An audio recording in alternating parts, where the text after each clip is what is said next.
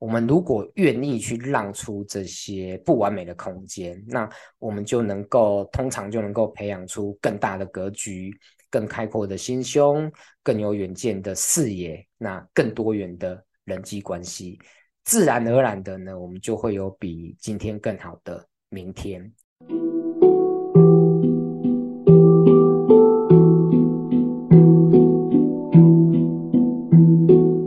蓝海就在你身边，转动思考的角度，开启蓝海新商机。各位听众朋友，大家好，我是 Ken，欢迎大家收听《蓝海就在你身边》。可能有很多的朋友会觉得说，呃，所有的商业理论，当然包括蓝海策略啦，其他的行销理论。可能都会带给人一种很硬的感觉，那很艰深的感觉，那甚至可能会有压力，都要去改变自己啦，做一些呃很伟大或者是呃范围很大的事情。那其实呢，就是呃蓝海策略是一个以人为本的一个商业理论，那他希望能够。呃，用以人为本的这样的一个精神跟原则去激发，不管是个人或者是团队的信心，还有创造力。所以呢，他有制定一些原则跟流程，那来帮助我们去达到这个所谓的以人为本，还有激发信心跟创造力的一个目标。那我这几年也觉得说，当然这个都已经开始了，就是看到很多人在做，就是传统的呃。管理学或者是策略理论，那比较偏向就是事情要怎么做怎么看。那现在陆陆续续有呃管理心理学，那把这个心理学的一些理论跟对人的一个生理上面的科学知识，那带入管理学，透过科学的方法，那去让不管个人或团队都能够有更好的绩效表现，或者是更多的进步。那蓝海策略也是，所以呃，后续呢，我想我们也会陆陆续续的跟大家分享，在蓝海策略里面以人为本这样子的精神，是透过什么样的原则跟流程去具体执行的。那今天呢，我想先跟大家分享一个，呃，就是我想我这几年在社会上观察到的一个现象，对这个社会，包括我的同事啊，或者是我的同学朋友，甚至包括我自己，我觉得现代的社会，我们从小到大都被灌输一个就是要 追求完美的观念。那有句话是这样讲的嘛，就是没有最好，只有更好。那我们都最会在一个线性的目标上面，想要一直突破，一直突破，对。但是我现在觉得说，这个其实是一个框架，或者说是一个两面刃。那我们如果执着于完美，其实会让我们看不到呃更大的系统。那甚至呢，就是在在心理上面会带给自己，甚至带给别人压力，那影响到呃其他事情的表现。对，所以我我先讲结论好了，就是我觉得我们要追求的是进步跟成长，而不是完美。那这个进步跟成长，也不是这个在完美那个方向上面的线性的成长，而是说我们能够看到自己在做某件事情上面的框架或某个认知上面的框架，那能够用更多元的角度去看待一件事情，或者去看到说我们在这样追求某个方向的完美之下会。影响到了哪一个系统的进步跟成长，或它带来什么样子的副作用，进而帮助我们在本质上面，在系统上面，呃，能够有一些突破跟成长。对，所以今天我想跟大家分享的是，呃，追求完美这件事情。那我想要先念一段，就是在蓝海策略的书里面，我个人非常喜欢的一段话。那这个也是在描述人性的。那这一段话是这样子讲的，就是人呢是一个矛盾体，一方面我们会渴望有成就，想要把世界变得更好。那这样想呢，其实让我们热血沸腾、斗志昂扬。但是与此同时，我们大多数人呢，其实也会担心自己力有未逮，然后我们也会需要慰藉，所以呢，无论表面上看起来多么的坚强，多么的有自信，多么的老练，那其实我们每个人的内心都是很柔软的。当我们把人当成人，而不是某个企业的高层主管、某个创业家、某个政府官员，那当然不是把，更不是把人看成一个人力资源这样子的时候，我们就会意识到，在一个一个。很富丽堂皇的头衔的背后，很高大上的头衔背后，我们每个人呢都是极为脆弱的。我们力求不要受到批评，我们也不想要在呃众人面前出丑出丑。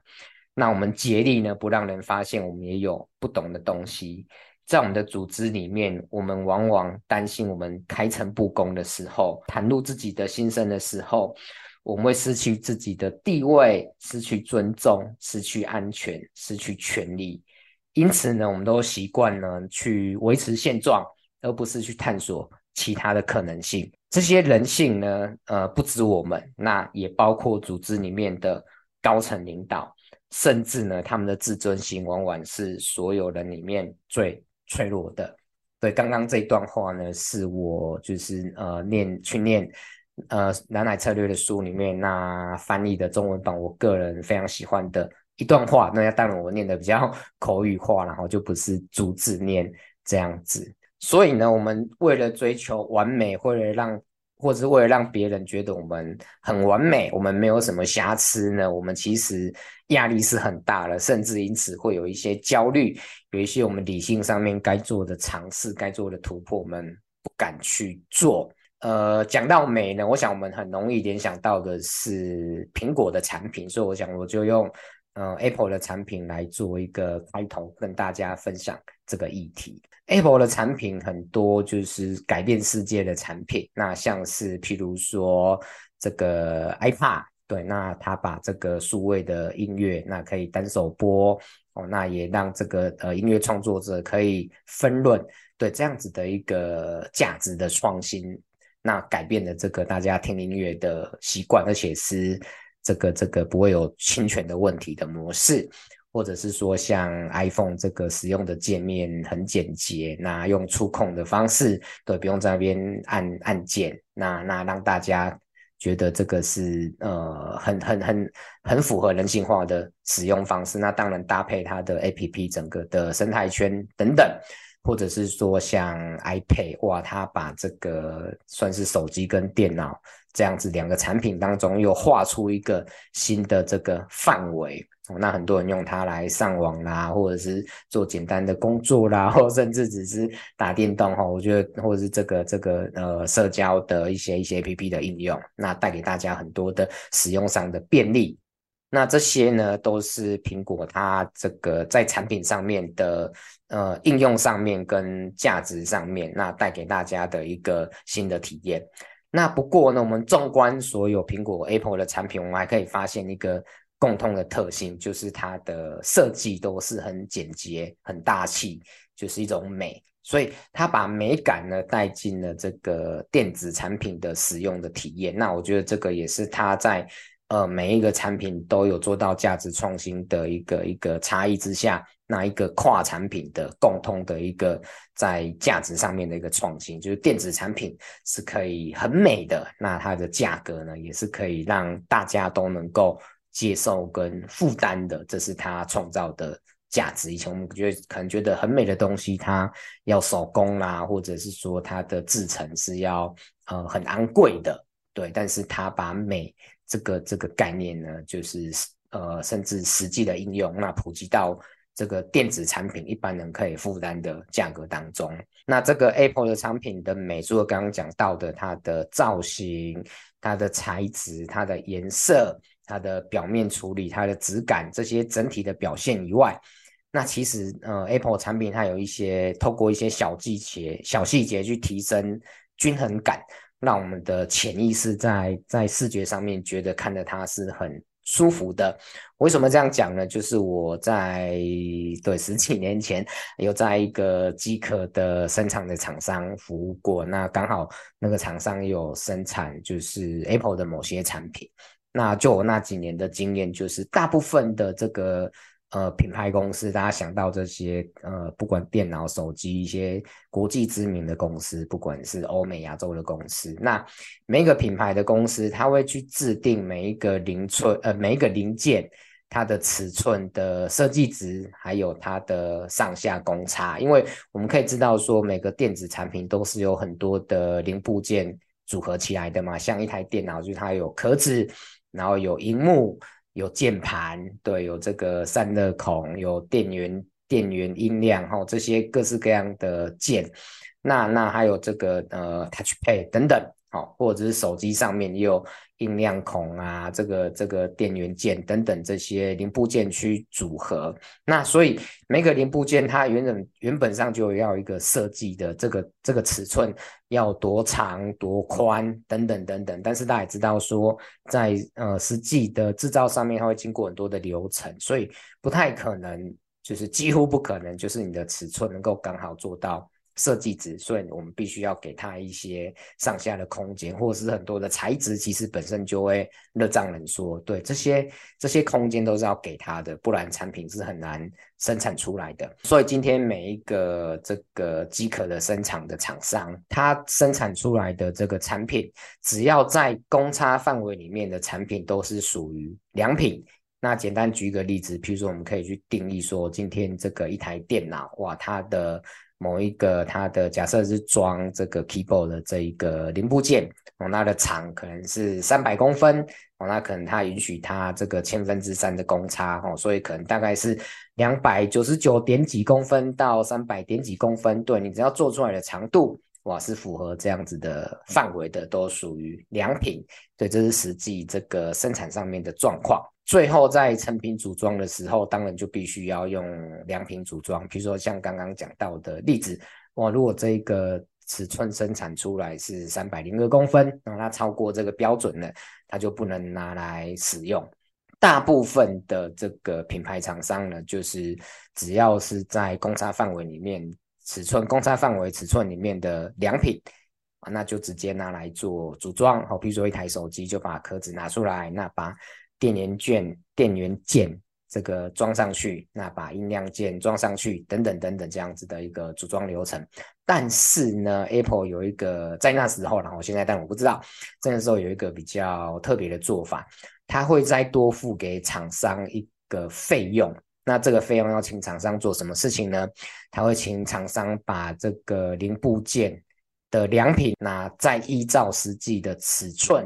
再分成三组，就是大、中、小三组。那那实际组装的时候呢，就是呃尺寸在大这一边的这个机壳，好，我们一样用手机当例子，然后在在尺寸偏大这一边的机壳，就是呃去配尺寸比较大的电源键跟音量键。尺寸比较小的这个呃机壳跟电源键、音量键就配在一起组装，所以这样子去做组装的话，大家可能就是不会发现，但是实际上就是大配大、中配中、小配小，所以你组装起来之后的那个间隙呢，就会比较小，也比较均衡，那视觉上面就会让我们觉得比较和谐、比较舒服。对，那因为这样一个小小差异呢，虽然它要多花一点成本，但是这个也是让它的东西更美，我觉得一个呃蛮重要的一个原因这样子。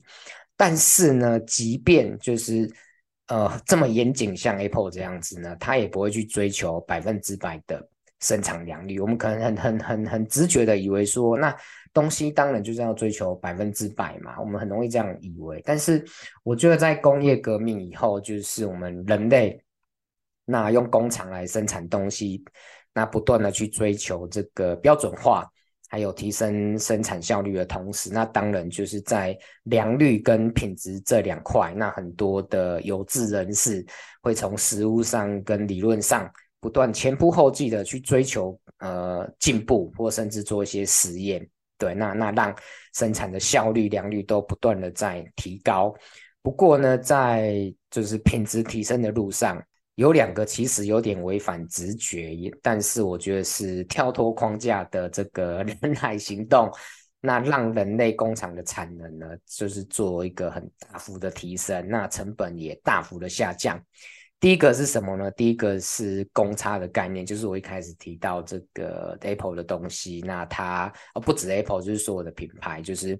呃我们帮一个产品定一个标准值是直觉的反应嘛，但是因为实际上尺寸如果偏离设计值一点点，它不会影响到产品的功能性跟实用性，所以当这个概念被提出来之后，那很快就被这个世界各地的工厂和各种产品的工厂都接受，那就能够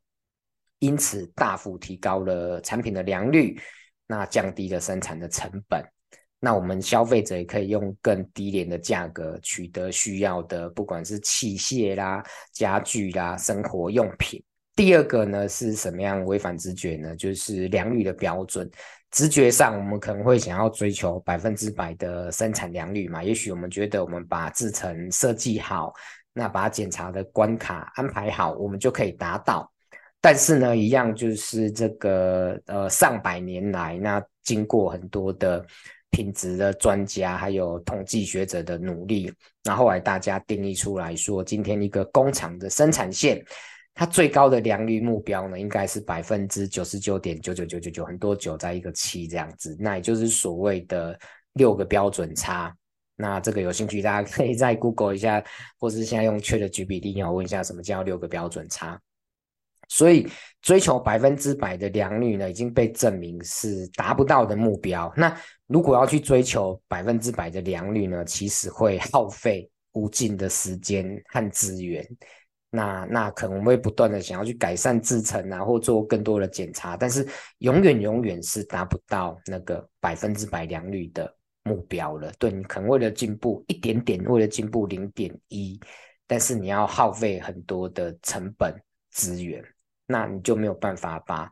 呃已经符合标准的东西给这个世人使用。对，这个是不一定是好的事情。也就是说呢。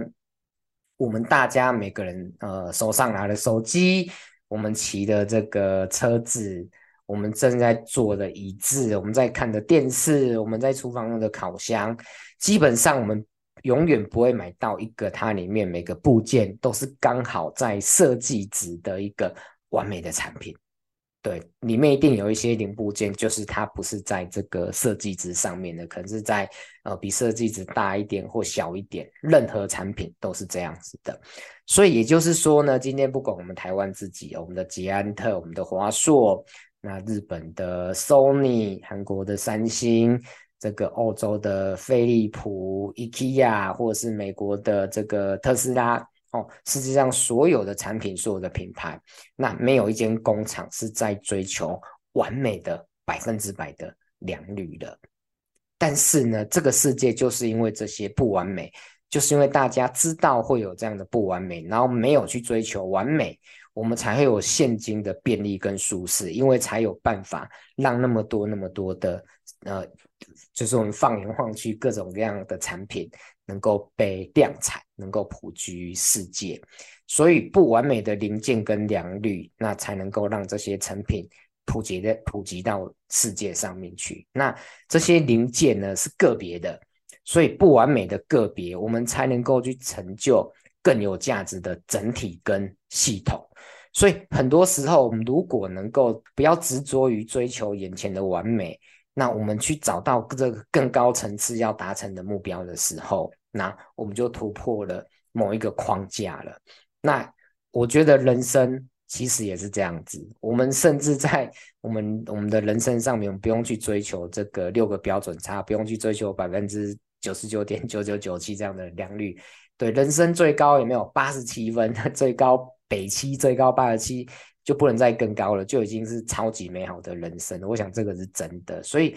更多的时候，其实八十二十法则，八十二十法则就非常够用的。我想有点像是这个陶渊明说的“读书不求甚解”的一个概念，这样子。八十二十法则，八十二十法则就适用绝大多数的情况了。那譬如说我们在为人处事上面，其实我们不需要。为了有些人，他有时候一个无心之过，那我们去否定他在其他地方的善良、跟努力、跟成果。那我们在工作上面呢，我们也不需要因为同事啦、部属、主管他有时候可能有一次决策的失误，我们就去否定他长期累积的一个贡献。那甚至我们跟家人朋友相处，我们跟这个伴侣情侣相处，那不一定因为对方一时情绪的失控，或者一时一时被这个某些外在的呃呃人事物吸引，我们就认定说对方已经改变了。对，那我们自己不用这样看别人，那当然也不用这样子去看待自己，要求自己，否定自己。所以，我们自己的这个研究啦、设计啦、报告啦、产出啦，我们其实或者我们的观念，其实不会所有的相关人等都会认可或认同的。那其实我觉得我们不需不需要因为少数人的看法去动摇我们自己心中在追求的方向跟价值。我们如果愿意去让出这些不完美的空间，那我们就能够通常就能够培养出更大的格局、更开阔的心胸、更有远见的视野，那更多元的人际关系，自然而然的呢，我们就会有比今天更好的明天。也就是因为今天的不完美，去成就明天的成长或者进步。那因为今天的八十分带来明天的八十七分。那我觉得不追求，虽然不追求完美，但是人生其实有很多完美的时刻。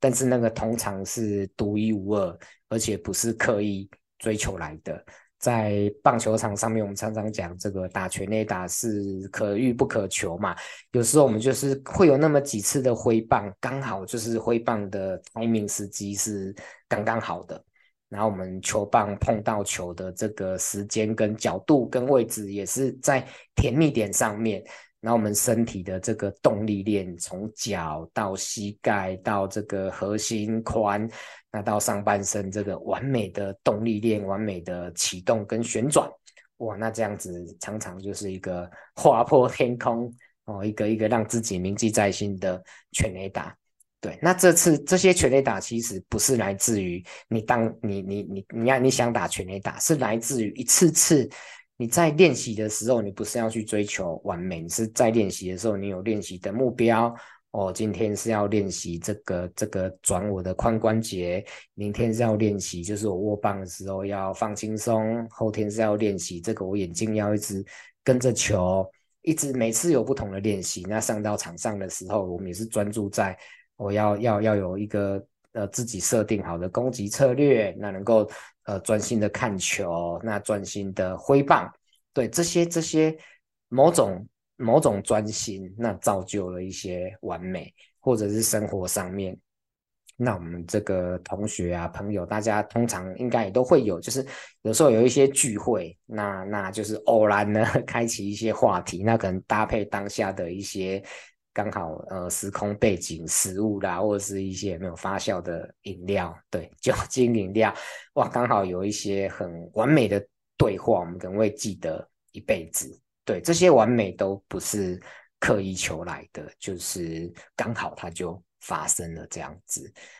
那世界上有很多很经典的电影啊、文学、音乐或是艺术的创作作品。那他在创作的当下呢，当然他有一些这个架构在依循去做创作，但是他就是对于大家的反应，或是对创作完自己可能会有的感受，他也许没有去设定一些很具体、很量化的目标，但是在就是这样子一些很偶然的情况之下，他只去做当下他觉得该做的事，当下对的事情，那顺应当下的灵感去做，那他就。造就了这个流传千古的绝唱，要绝唱。所以呢，这个追求完美，可能是我们每个人都需要突破的一个心理框架。那我们把生命的时间轴拉长，在一件事物上面不断的去累积，还有精进。我们甚至会不断的去突破我们想象中那个完美的境地，或是我们觉得最高可能达到的境界，我们都可能会去超越。也就是说，我们可能甚至会超越完美。所以呢，我们用更高的层次在看待这个世界的时候，我们就不会拘泥于现况的不完美，而能够去成就更大系统的完美。那所以最后就是跟大家分享。我觉得呃，我们都是因为不完美，所以完美。好，那今天的蓝海就在这边跟大家分享到这边，谢谢，拜拜。